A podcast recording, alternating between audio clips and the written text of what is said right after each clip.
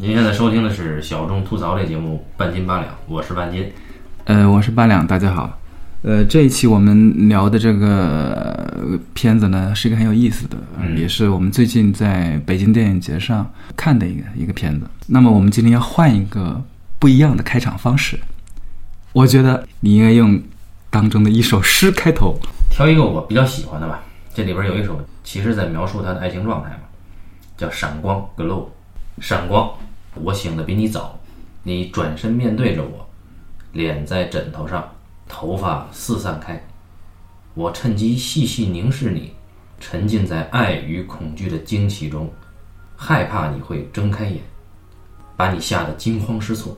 但也许惊恐之余，你会看到我的胸膛和脑袋。如何为你瓦解他们的声音，像未出生的婴儿，害怕无缘天日一般被困在里面。墙上的开口现已轻微的闪光，氤氲的蓝色和灰色。我穿好鞋，下楼，把咖啡煮上。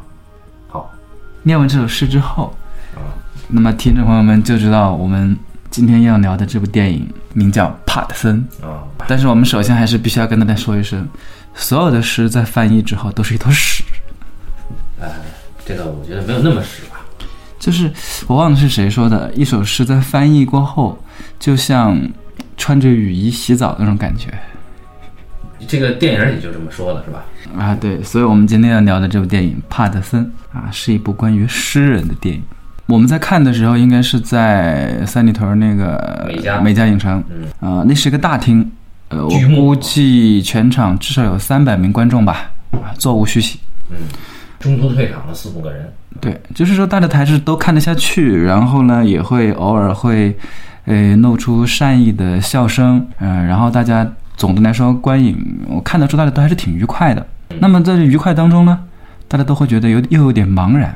嗯那么普遍的感觉是这个片子好像挺有意思，但它到底是什么意思，又不是特别的明白。因为这个片子也是个很独特的片子啊，在我们除了电影节之外，其他的嗯场合下是没有机会看到这样的电影的。嗯，我们就希望首先跟大家聊一聊，就是怎样去正确的认识这部电影。这是知乎体，哎，对，就是因为其他的电影吧，我们都很好说，就是这讲的什么故事，对吧？然后正义战胜邪恶，对吧？总的来说，它其实很简单的，它这个故事的话，我们一笔带过就行了。嗯但这一个片子，呃，我们要理解它，其实是需要一番功夫。它给人的感觉，或者是给观众很多观众第一次看过的感觉，就是它有点模糊，嗯，它就在那儿，我们隐隐约约觉得它是什么，但是又把握不了分寸，它到底是什么。北京国际电影节今年展映单元大概是两周多点的时间吧，然后我前前后后大概看了十三四部。这十三部里面呢，其实有一直都很喜欢的豹，也有一直都很排斥的安东尼奥尼的一些作品。那么这里面，其实最打动我的一个影片，反而是帕特森，是一个新片，对吉姆贾木许导演的新片《帕特森》。好像是一六年刚出的，对吧？嗯，所以我就很诧异，就是没想到打动我的不是那些大家都说啊安东尼奥尼如何如何牛逼啊，他有牛逼的地方，我们以后有机会再聊。但是这次的展映，呃，给我印象最深的就三个片子，一个是帕特森，这是当时最打动我的，而且我还没有主动去买这个票，是八两当时买票，啊、另外一个人去不了，我去充数。然后另外一个片子呢是意大利式结婚，是很厉害的德西卡的作品。还有一个是达内兄弟的《无名女孩儿》，那么《无名女孩儿》呢，我留在跟红毛老师一起聊。那刚才八两其实抛出了知乎体，说如何理解帕特森这个电影。那我是想预告一下，我是想从另外的角度，就是以我个人的主观的情绪去代入一下，跟大家分享一下这个帕特森这个电影为什么那么打动我啊。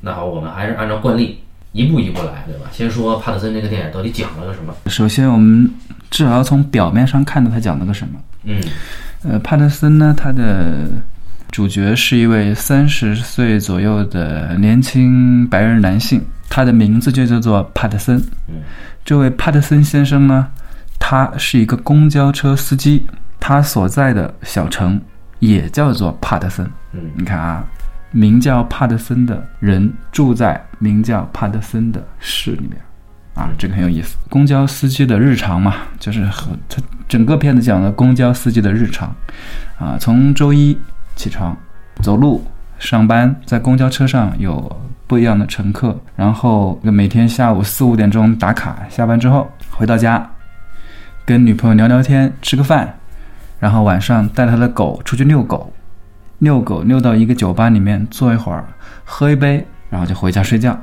每天如此。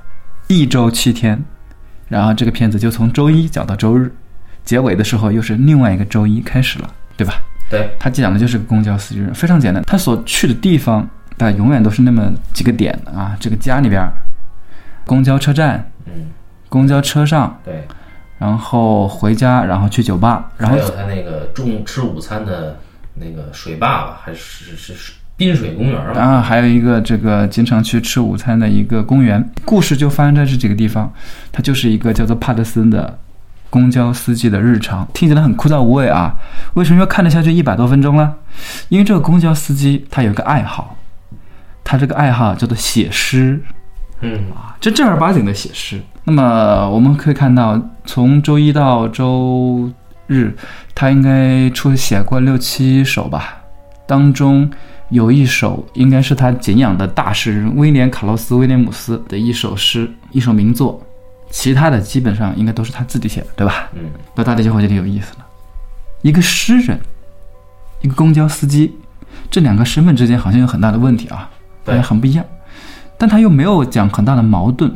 影片有意思的是，他并没有去重点去讲这公交司机和诗人这两个身份之间的落差或者矛盾，他并不是讲这个。嗯，总而言之，我们现在就讲到这儿。刚才八两简单介绍的是影片里面的一个正序的一个大概的一个故事脉络。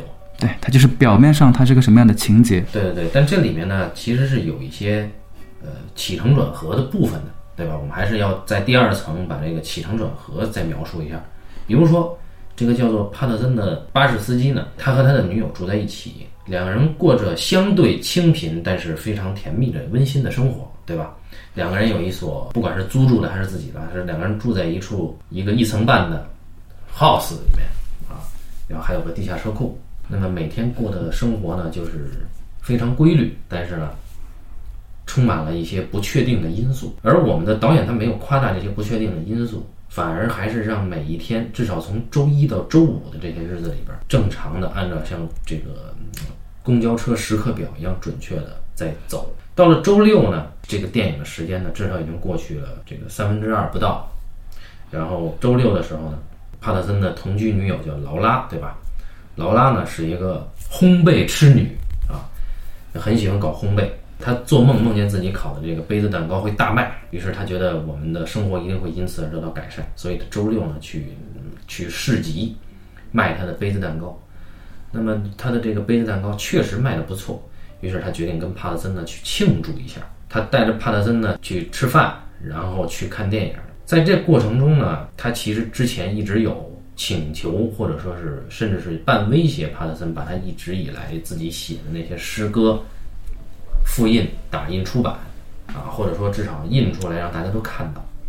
但是帕特森一直在拖，而他们周六去庆祝劳拉卖杯子蛋糕大卖成功之后，看完电影回来以后呢，发现这个帕特森写的诗歌呢，被他们家养的那条斗牛犬非常丑的斗牛犬叫马文，马文啊，给撕碎了，撕得粉碎，啊，粉碎的意思是什么呢？就是你不可能复原了，啊，拼不出来了。那么帕特森一直以来，多年以来自己写的这些诗，等于一去不复返了，啊，因为大家知道诗歌创作是一种即兴的一刻，过了很长时间以后，你能不能记起你那个时候的情绪，或者说是你那个时候的意象，几乎是不可能的，所以基本上就灰飞烟灭了。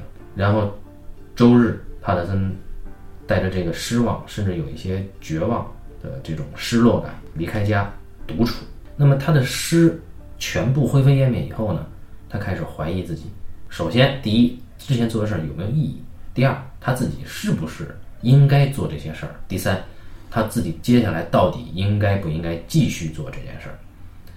然后他拿起本来一直试图要读他的偶像威廉·卡洛斯·威廉姆斯的诗集，但是也没有读进去。那么他呢，离开家里，走到了他每天上班中午吃午餐午休的地方，那是一个类似于水坝似的蓝城的一个公园，在一个长凳上，他坐在那儿独处。这个时候呢，遇到了一个来此旅游的很奇怪的日本人啊，由我们的这个永濑正敏先生出演的啊。一开始我还没认出来啊，这哥们儿呢一身西装，感觉呢像是一个搞 IT 的过来出差，那就来这儿随便驻足一下。但是没想到呢，他手里拿了本书，这本书呢是一本诗集，是威廉·卡洛斯·威廉姆斯出版的一本书。这个诗集的名字叫做《帕特森》。那么永来正敏呢，在跟我们的主人公帕特森搭讪的时候呢，其实两个人聊起了诗歌，尤其是聊起了威廉姆斯这个诗人。然后两个人都很喜欢威廉姆斯。然后这个时候，永来正敏开始告诉帕特森说，他自己其实也是一个诗人。啊，永来正敏说自己是诗人，然后开始说诗人应该是什么什么样的。比如说法国有些诗人，同时呢他是个天气预报员。啊，或者某些地方有些诗人，他可能干着非常琐碎、非常庸常的工作，但他不影响他们成为诗人。这个时候呢，这哥们儿说完了以后呢，就走了。然后帕特森就觉得，哎，好像自己也可以继续写诗，继续写下去。然后他又回归到了写诗的这个状态中，找回了自己写诗的动力。那么时间呢，又一次前进到了下一个星期一。那么日子一天一天将会继续延展下去。那么诗意呢，也将继续延展下去。呃，如果说这个影故事片有一点故事上的起承转合的话，那么这恐怕是呃为数不多的情节段落。嗯啊，然后就半斤一说，说到半斤这个程度呢，大家就明白了。我们单看主人公就是帕特森的状态来说，他的脉络就是已经到这儿就已经很明确了。我们可以先把结论先说出来，就是呃，帕特森他讲的其实是一个诗人的身份证明。对吧？对，他其实简单的就是一个身份证明。帕特森一开始的时候，他为什么不复印？嗯，他为什么就是不出版？不出版他的诗？不公开吧？不公开，因为他对诗人这个身份他是没有印象的，或者是说他没有这种自我意识。可以说，其实他写诗是一种他自觉，写诗是他的一种自觉，是他天生的东西。他就觉得自己会要写诗，那么他不会觉得说。呃，写诗意味着什么，或者是对我有什么影响，他都意识不到。他就是天生过这种诗意的生活，他就能就是能写得出诗来，对，就没有这个问题。只有在当他女朋友说复印，他也答应了要复印，结果他一直写诗的那个日记本被撕掉之后，他反而困惑了。他开始对自己的身份产生了怀疑，他开始想，是不是只有那个日记本，我写了诗的日记本，才能证明我是个诗人？那现在这个本儿没了，我是不是不是诗人呢？我是不是要换一种方式，换一种生活方式？我以前的那种生活方式到底是什么呢？他可能很困惑。然后到后来，到了碰到了神奇的日本诗人永濑正敏之后，永濑正敏给了他一个空白的本儿，空白的一个小本儿，就是那种街上三块钱一个那种小本儿。然后他拿这个本儿之后，他突然意识到空白的地方有无处无数的可能，他又能写得出诗了。也就是说，这种。诗意的生活对他来说是一种自觉。讲到这儿，大家就明白了，就是帕特森他作为一个诗人，他是不需要被承认的，就是说他也不需要通过出版获得其他人认可。哎，对，对他都通通都不需要。也就是是不是诗人与你无关？对，也就是说，诗人这个东西不是一个我们通常应该说是一个头衔，或者是说一种身份，一种身份，他都不是的。诗人就是天生的，就跟我们的之前那位。余秀华女士是吧？诗性对他们来说是一种天生的东西。嗯，啊，他不需要一定要女朋友说我去复印了，我就是个诗，我还能发财什么？他都没想过这个问题。也不是我的斗牛犬了，我那个妈玩那条狗，把它给把它给拆了之后，那么我就没了。那也不是那样的。他的生活，他开始生活怎么样，将来生活怎么样，他一直都是这种诗人的生活。那这。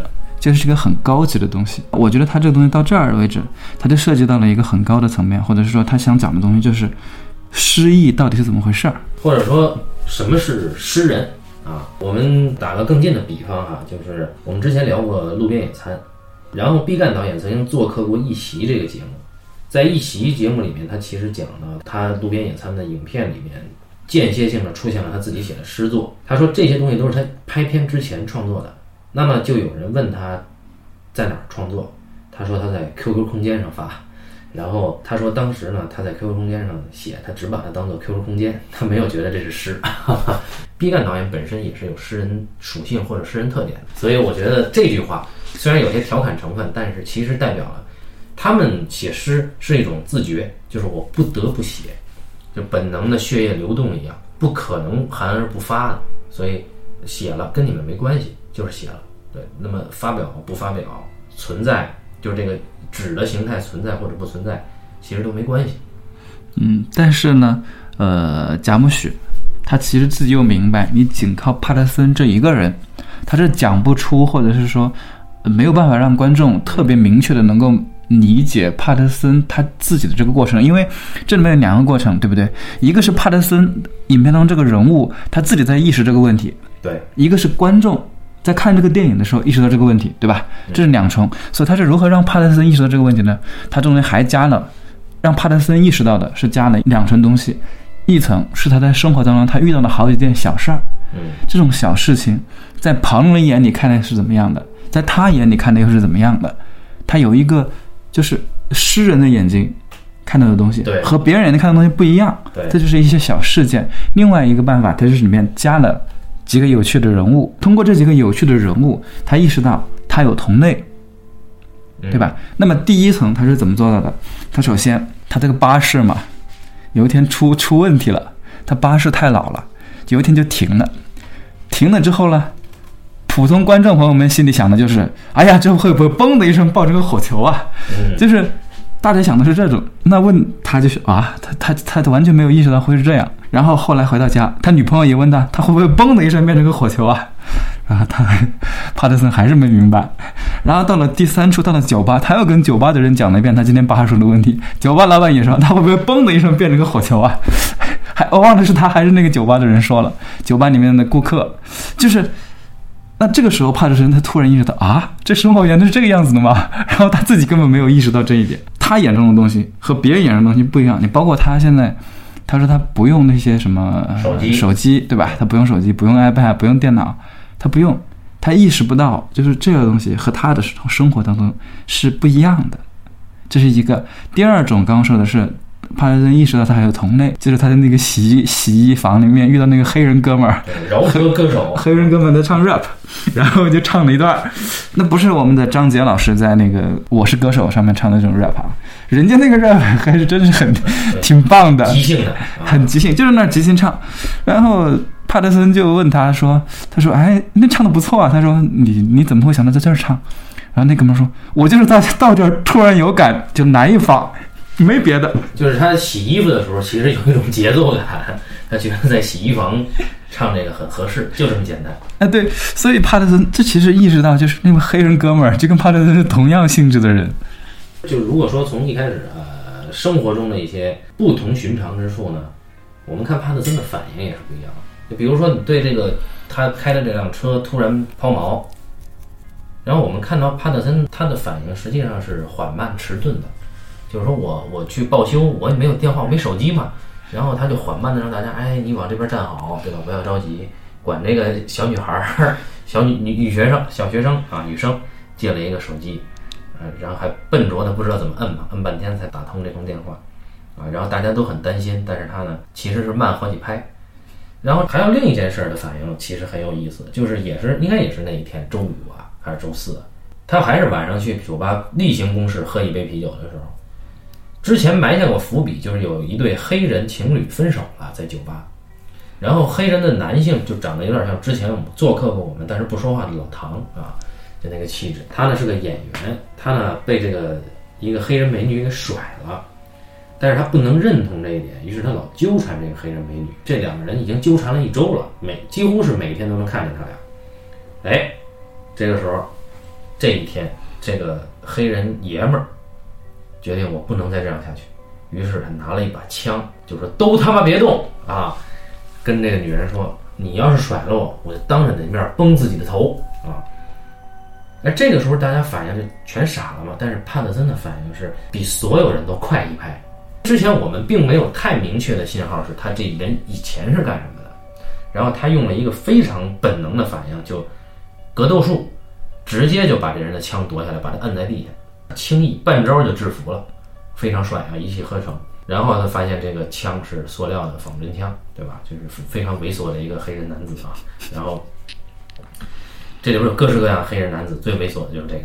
这个时候呢，我们注意的是他以后的反应。他回到家以后，他制服了这个黑人男子的这段事情，他重复给了他的同居女友劳拉。但是他在复述这段事儿的时候，他的表情和状态实际上是非常复杂暧昧的。在我看来，我的理解是，他其实对这件事儿，对这种暴力的行为是非常厌恶、反感的，以至于这件事情一直会影响他到晚上睡觉。这个时候呢，其实我们会呼应到之前电影给出他的一个信息，是他是一个退役的海军英雄，胸前别的这个奖章其实很很多了。那么他参加过战争，从战场上回来，过的这种缓慢的、规律性的、一成不变的，但是富有诗意的生活，他已经几乎是一种大隐隐于市的这种避世的人。那这个时候，一个日常生活中的一种危机的因素，触发了他曾经的本能的反应。这个段落、这个节点的时候，应该是已经过了三分之二的时候。我觉得这个影片到这个时候，我才真正觉得这个影片很有趣。就是在之前，这个影片是谈不上是有很强的叙事性的。那么在这儿，帕特森的反应作为一个人物，他第一次封锁了起来。之前你你会有一些些些许的好奇，对，准确的说是好奇，就这个人物的状态为什么是这样？但是你对这个人物没有更多的关心，或者说这个人物他能不能广泛唤起大多数观众的兴趣呢？那么只有这一次是他一个非常主动，甚至是过度干预的一个细节，就比较有趣了啊。那么这就是刚才班长说的第一个层面啊，就是这个诗人在他的生活中其实是有一些不同寻常的事情触发的反应，不同寻常。那么第二，这个巴两刚才说，这个诗人呢，他生活在这个帕特森的小城里面，接触到的很多人是。有可能成为他同类，或者是类似于同类的存在啊。每个人各行其事，对吧？比如说饶舌的这个洗衣男，还有就是他去遛狗，第一次周一晚上去遛狗碰到的开豪车的几个几个男的，也应该是唱饶舌的。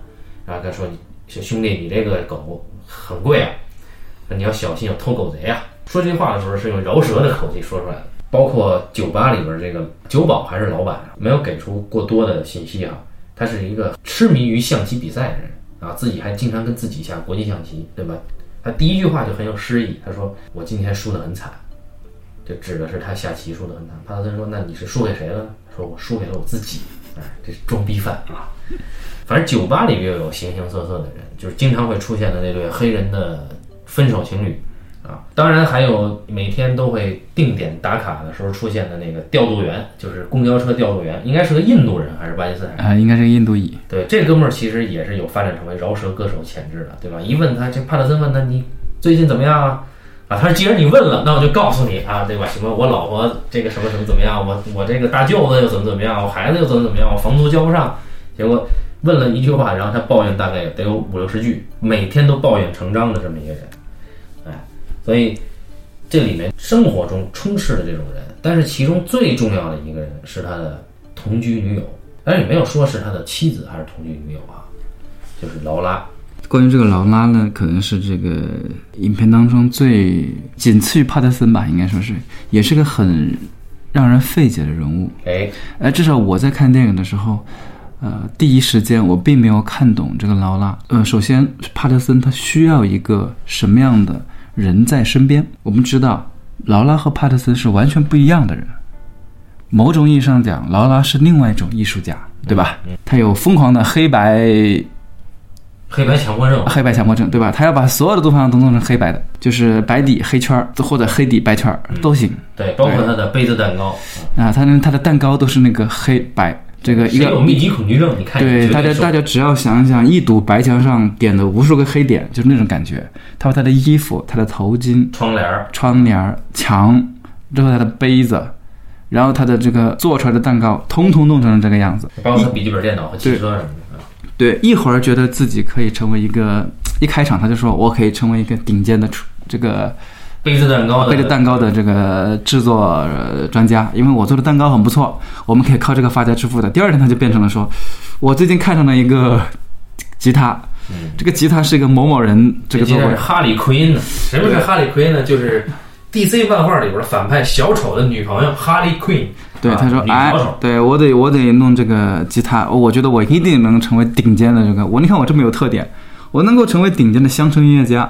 我一定要那个吉他，要花几百美金弄了一个吉他，还有什么视频教程这，又开始搞吉他，啊，他也没弹出个啥来。然后到了过过了几天，等到自己该卖蛋糕了，一想，哎，不行，我得做蛋糕，又开始做蛋糕。他是个非常热情、非常有活力的女性。”对，包括还设计服装啊，对，她还为自己设计服装，她就是她对生活当中的一切都充满热情。那么她过的是不是一种有诗意的生活呢？她是不是另外一种艺术家呢？就是她其实是帕特森诗意生活的一部分啊。就接下来我们要涉及到的更深的一个层面，就是这个影片，我们简单说一说，它是有一个层层递进的结构啊。就在我看来呢，这可能有不太严谨啊。就是它首先呢，用大概有二分之一多的篇幅，在给大家渗透一种帕特森生活的诗意诗性，就是一种诗意的生活。这里边包括周一到周五固定时间，甚至重复的意象，包括 twins，包括这个每天上班的场景，每天自己独处写诗的场景，吃午餐的场景，然后喝啤酒的场景。那么这些包括他的女友，都是诗意的生活。那这个诗意生活是他的第一部分。那么同时展现给了大家是，他是一个喜欢在诗意生活里写诗的人，仅此而已。就是我爱写诗。那接下来呢？在这个他的诗集出版不出版，以及狗毁掉他的诗集以后，写过的痕迹全部消失以后，他开始质疑自己：说我到底是一个诗人，还是说我只是爱写诗？我到底懂不懂诗？我接下来还该不该跟诗发生这种关系？这个问题出现了以后，他独处没有答案，遇到了永来正敏，可能类似于这个禅机之间的这种对话，有一种当头棒喝的感觉之后。他又回归到了写诗，那就最后定调就是我不管是不是诗人，我写诗。所以大概这个影片的层次是诗意生活，然后我爱写诗，我是不是诗人呢？最后我不管这个，我只要写诗就可以。那大概是三到四个段落来展现贾木许对于诗人或者诗性的一种理解。我没有整理完啊，大概整理了一些嗯影片中出现的物象或者说局面。啊，那么这些东西其实就是整个影片二分之一强的篇幅介绍出来的蒋木许的诗意生活。你比如说，每天清晨六点十二自然醒的人，这是帕特森；你比如说，旧红砖墙围成的旧巴士车库，这就是帕特森每天上班的地点。然后傍晚回家时总是倾斜着的信箱，这是帕特森每天晚上下班回来都看到家里门口的信箱是倾斜的。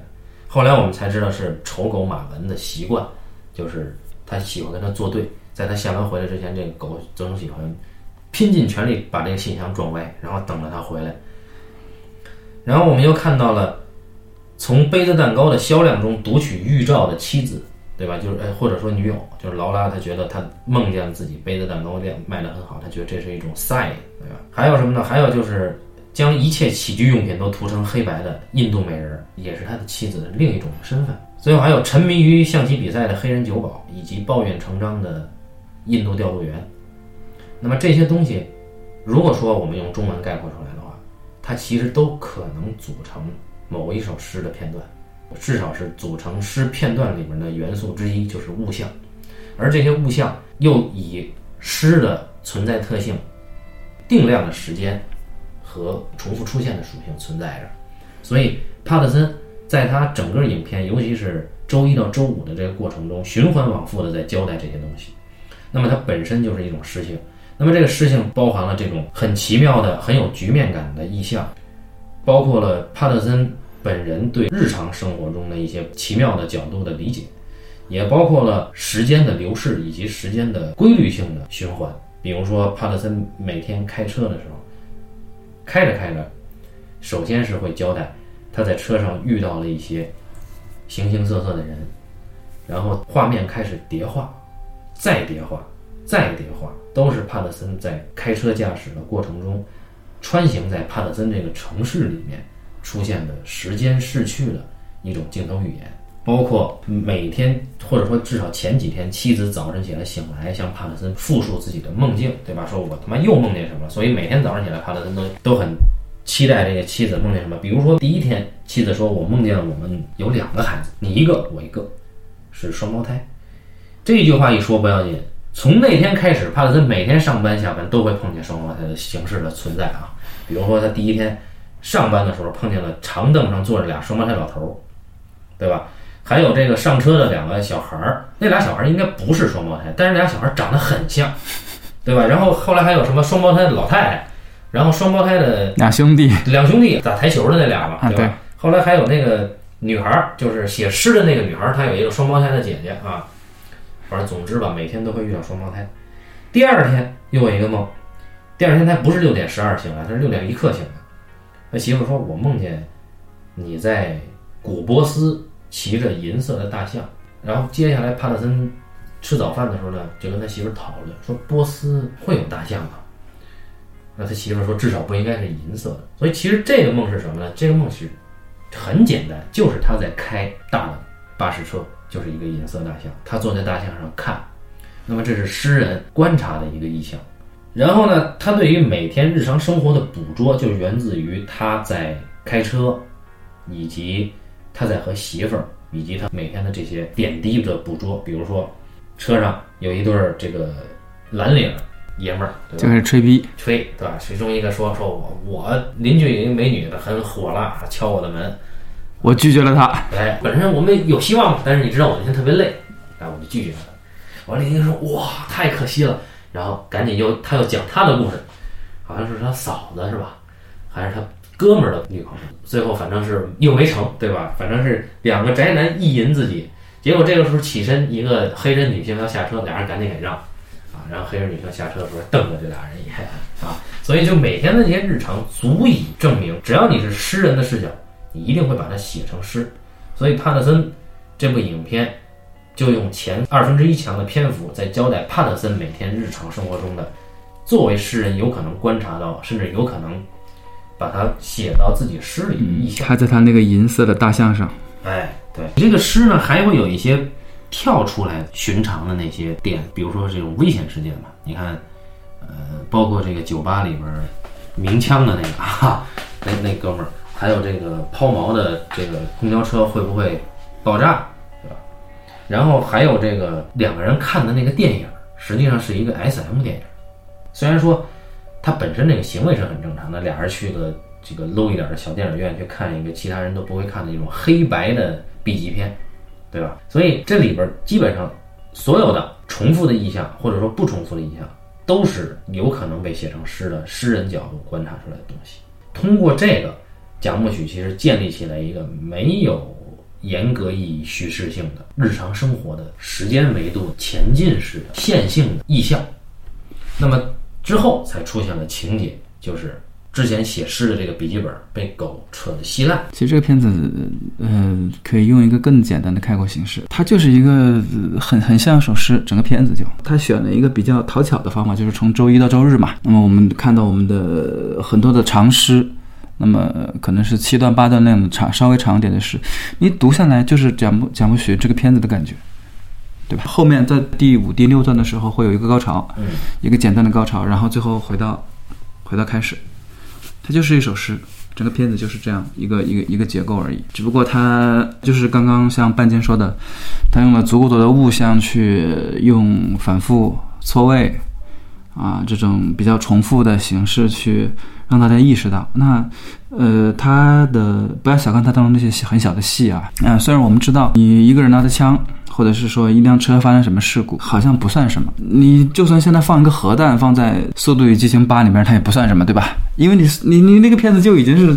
充斥着核弹爆炸了，你再来一个我也不在乎了。我们这个片子，这个帕特森里边啥都没有，啥没有。所以你突然出现一个这个东西，你就很震惊，说啊，怎么会有个怎么会有个黑哥们拿手枪出来啊？怎么会这个突然一下那个狗把那个他的尸给咬了？大家都觉得不正常啊。但他其实你再仔细想，就得有铺垫，因为那个马文他就只能跟他作对嘛，对不对？有铺垫。对马文他媳妇儿，马文从第一天出场到这个最后一天啊，一直就很看不惯帕特森。对，就一开始呢。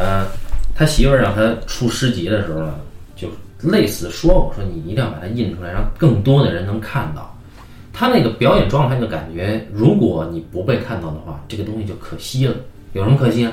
那当时还给了狗一个特写，反正他说这个狗就把它给给弄没了，对吧？别人也看不见了。你看这个狗每天都要撞它那个油桶，对吧？对，然后狗要往东，它要往西，两个人方向还不一样。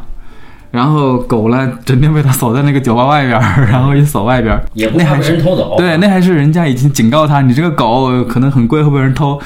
帕特森想了想，很有道理，啊，还是锁外边吧，照样锁外边，每天锁外边，从来不管他。所以这个马文和这个帕特森的关系就是始终不太和谐。那这里就是我其实很好奇的一点，就是我在看这个电影的时候也一直在想一点，我不觉得啊，不觉得这个他的女朋友拉拉是作为帕特森的一个衬托，或者是作为补充这个人物形象的一个角色出现的，那样就显得太太普通，或者是说太平庸的那样的设计是。我这样比较 low 的这个电影创作者会想到的，但是对于贾木许来说，他不至于这么 low，对吧？嗯，他不至于用这么很明显的这种对应法，或者是说反衬法去去去去交代一个这样创造一个这样的人物。呃，那么我其实是很好奇的，就包括。嗯，帕特森他最爱的那个，他说他帕特森说以前有个诗人叫什么名字？叫彼得拉克还是名字？帕特森说过，他说以前有一个著名的诗人，他的诗也是写在一个他的秘密日记本上，然后是写给他的女朋友的啊，彼得拉克啊，彼得拉克，他那个他的女朋友偏偏也叫做劳拉。那么帕特森的女朋友叫劳拉，她的诗也是写在一个秘密的日记本上，也是不给人看的，对吧？他俩是有个呼应性的。呃，帕特森的偶像，呃，威廉·卡洛斯·威廉姆斯，他也写过、呃、送给情人的诗，对吧？那这就很好奇一点，就是诗人他当然需要爱，但他需要的是爱还是一个爱人？我是很好奇，因为我没有一觉得，就我们在看这个电影当中，帕特森用诗表达了他的爱，对吧？但在生活当中，他对于拉拉更多的是包容和理解和宽容，他并没有特别强的表现。当然，我们整个片子当中都没有特别强烈或者特别剧烈的情感表现啊。那么帕特森他本人，他们俩之间也没有。所以有一部分的呃观众在看完这个片子之后，可能会觉得这两个人当中，这两个人就是帕特森和拉拉之间可能会有一些隐隐的不平衡，或者是说危险感。嗯，因为他们两人对待事物的方式和对待感情的方式是很不一样的，而这也是我直到现在依然不是特别能够理解的原因。啊，我其实想提一个我个人观影体验啊，呃，我是首先是在视觉上接受这部影片的，就是在大概是周三还是周四的时候啊，呃，劳拉已经在家里独处的时候啊，她开始自己给自己设计黑白斑点的那个衣服和那个头饰。看到那一幕的时候，我就发现，我说我操，这个视觉真是太好看了，因为我个人是。我是有一点点密集恐惧症的，我是很怕这种黑白的东西，呃，以那种形态存在。但是发现，当然这个这姑娘美本身就是一个原因了。然后我发现，哎，怎么能把这个东西设计的这么好看？就是纯粹就是好看，呃，确实是有那种视觉表达的那种那种力量在。然后发现哦，那么这个姑娘她本身是一个独立的存在，就是包括她，呃，给自己的窗帘儿，包括什么。呃，沙发罩什么的全都用油漆给漆成这种黑白色，然后他给狗画的那个肖像是那种现代主义的画，那就这个女人本身她是跟帕特森是属于两个独立存在的艺术家，然后这个女人她的存在就是给我们一种启示，就是两个人其实很多时候是达不成沟通的，但是两个人呢是能够认同彼此的存在。而且两个人认为彼此的心境，至少女生认为我的心境是应该随时分享给男生的，而帕特森他的心境对这个女生是没有打开的，这一点就回到了你刚才提的那个问题，就是爱人和爱的问题。呃，在我看来，就是帕特森每次创作诗作的时候都是独处的空间，有封闭的，有开放的。那么封闭的，就是比如说他每天上班之前，在开车之前那么一会儿，他要写写上几个词组，对吧？然后调度员过来催他，这是一个封闭空间。还有他地库，地库有一个很小很小的创作室、工作室，是他创作。那么当他的女友下来问他：“你一个人在下面还 OK 吗？”那他的反应，表演状态的反应，实际上是一种回避，有点像是被窥破了什么秘密似的这么一个状态。然后他开放式的呢，就是他每天中午吃午餐的时候，在那个类似水坝围成的那个公园儿长凳上坐着的时候，构思写作，这都是他的一个人独处的时候。那么这些时候，他是不会跟他的女朋友分享的。而他的诗被这个丑狗彻底扯成碎片的时候，他并没有跟他的女朋友说或者表达他自己的对这件事儿带给他的困惑或者说是打击，他并没有分享这个事儿。所以对于诗人来说，他的情感恐怕只能以诗存在，而他女友的情感表达或者说情绪表达是以各种各样的形式存在的。比如说，我今天给你弹一首歌，我刚学，然后你看我今天把窗帘改成这个造型，你觉得好不好看？啊，然后你看我做的这个杯子蛋糕牛不牛逼？啊，或者你看我我还做那个神奇的派，啊，对我这个派难不难吃？我操！啊，光听就够了啊。然后，对于这种多变的情绪非常饱满的女性，她其实是很有魅力的一个存在。但是，我们发现这两个人的沟通依然是一种很孤独的状态，这是我非常欣赏的。就是这世界上没有任何一种 soul mate，它是能够说我是完全能够战胜孤独存在的。所以，我觉得顶多是爱人，不能达到爱吧，因为我觉得它是本身是一种存在。那爱其实是一个更更概念、更形而上的东西。我觉得他们两个恐怕还没有到那个程度。我觉得可能，可能他和永濑正敏是有这个嫌疑的啊。这个就留给听众朋友们自己看这个影片的时候自己再去感受吧。这可能是一个个人感受不一样的问题。我觉得这个东西就是这个人物设置的很有意思，很好。呃，这也是我们接下来要讲，或者是我们想接下来跟大家沟通的，就是呃，贾木雪讲这样一个故事。啊，或者是拍这样一部片子，现在大家都明白他到底想干嘛，对不对？嗯，现在大家是明白的。那他为什么要这么做，或者是说，呃，选择帕特森这个角色来表达他的这一个他想讲的这个东西，有什么样的优势？这个其实很有意思的。就是你要想啊，贾木雪之前拍的什么？贾木雪在一三年的时候拍了一部吸血鬼的电影，就是《唯爱永生》吧，就是蒂尔达·斯温顿演的那个片子，是吧？哇，那个电影好像有点怪。啊，挺怪的。从那个片子到这儿来，其实挺奇怪的。再往前，零五年就大家都比较熟了，就《破碎之花》嘛。啊，对，啊，那个其实很容易理解了。然后再往前就《咖啡与香烟》，再往前大概是一九九零年代的中期的时候，那就太魂异客》。那就太早了。按道理来说，就是导演到了，导演一般都是有一段时间非常的敏感，嗯，就是对于呃艺术本身，或者是对于生活本身，就是敏感度非常的高。这种时间都不会很长。那比方说，我们呃侯孝贤导演可能就是八十年代末九十年代那一段有那么十多年的时间，对吧？就是十五年左右的时间吧，一直非常的敏感，一直到《千禧曼波》那块儿就不行了，就是从两千年之后。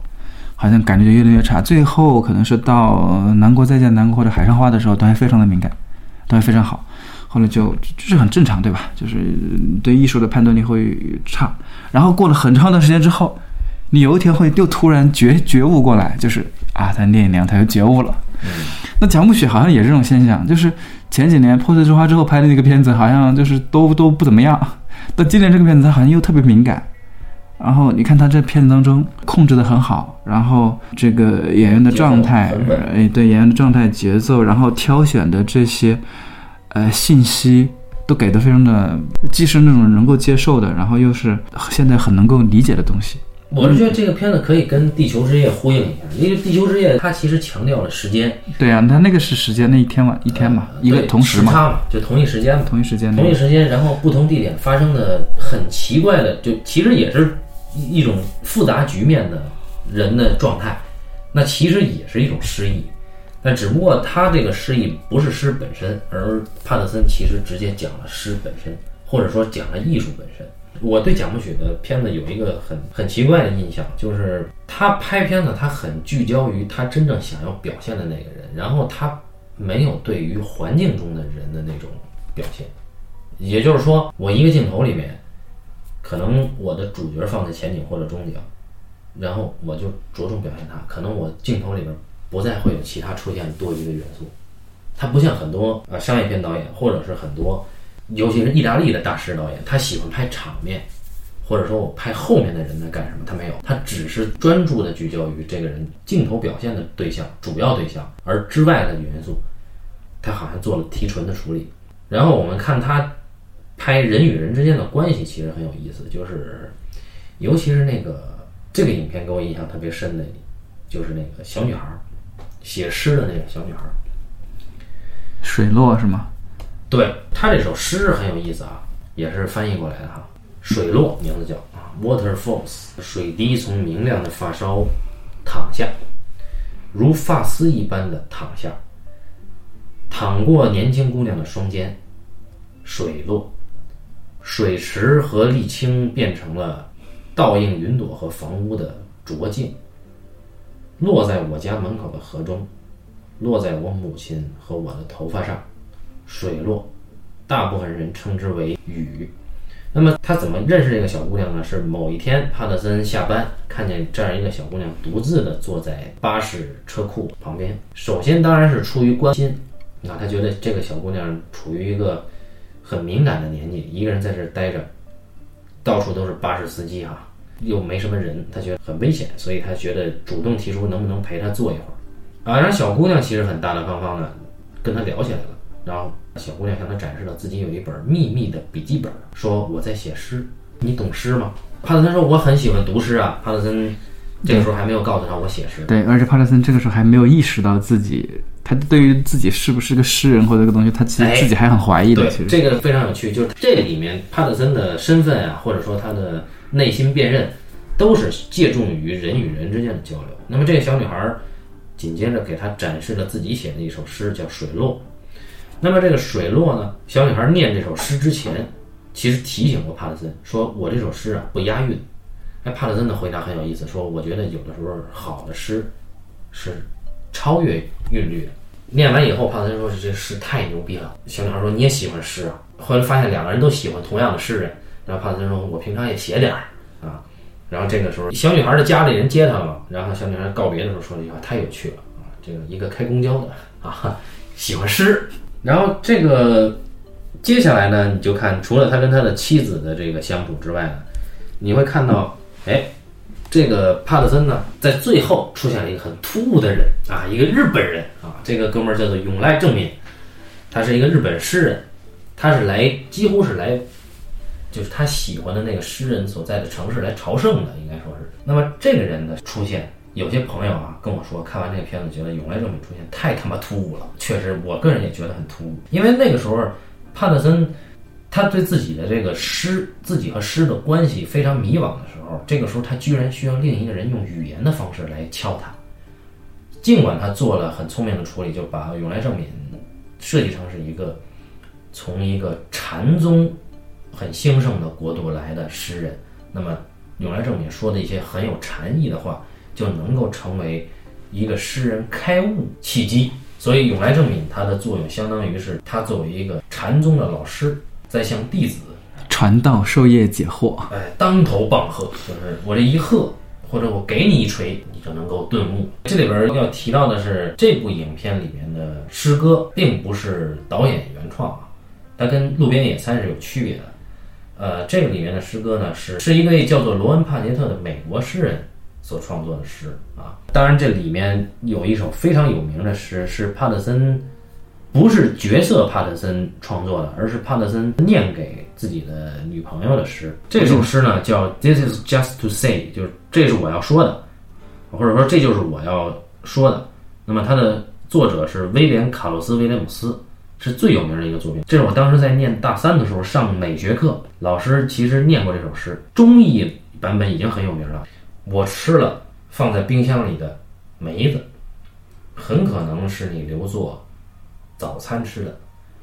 原谅我，它们太美味，如此甜，又如此的冰，啊，或者说又如此的冷。就这是一首诗，啊，影片里他说这是他最喜欢的一首诗啊。这首作品其实影响了美国的现代主义诗歌，尤其是现代主义诗歌的创作风格。当然，这里面出现的诗人也很多了。我们确实，呃，也没有做这个这么细的功课，就是这里面出现了，比如说艾米丽·狄金斯、威廉·卡洛斯、威廉姆斯等等人，他们的诗作到底被提到了，代表作是什么，应该整理给大家。但是也限于这个播客的语言的这个局限性啊，还是以后有机会，就是如果说做文章的话，也可以整理给大家看。那么应该是豆瓣上或者知乎上会有人做这种工作。要多说两句呢，其实我之前在跟八两要聊这个片子做准备的时候呢，我其实提到我们是不是应该联系李沧东的著名作品《诗》，对吧？一一起聊这个影片。但是后来八两的意思就是说，这两个片子意义还是大相径庭啊。因为这两个片子相对来说都很复杂。对，所以我我是觉得有机会我们还是要聊一聊那那个影片的啊。然后鉴于我们之前聊过这个路边野餐，我个人如果一定要比较的话，我是觉得路边野餐还是还是要比帕特森强上十好几个档次吧啊。当然，帕特森呢已经是我今年影院看的片子里面我感觉很喜欢的一部作品。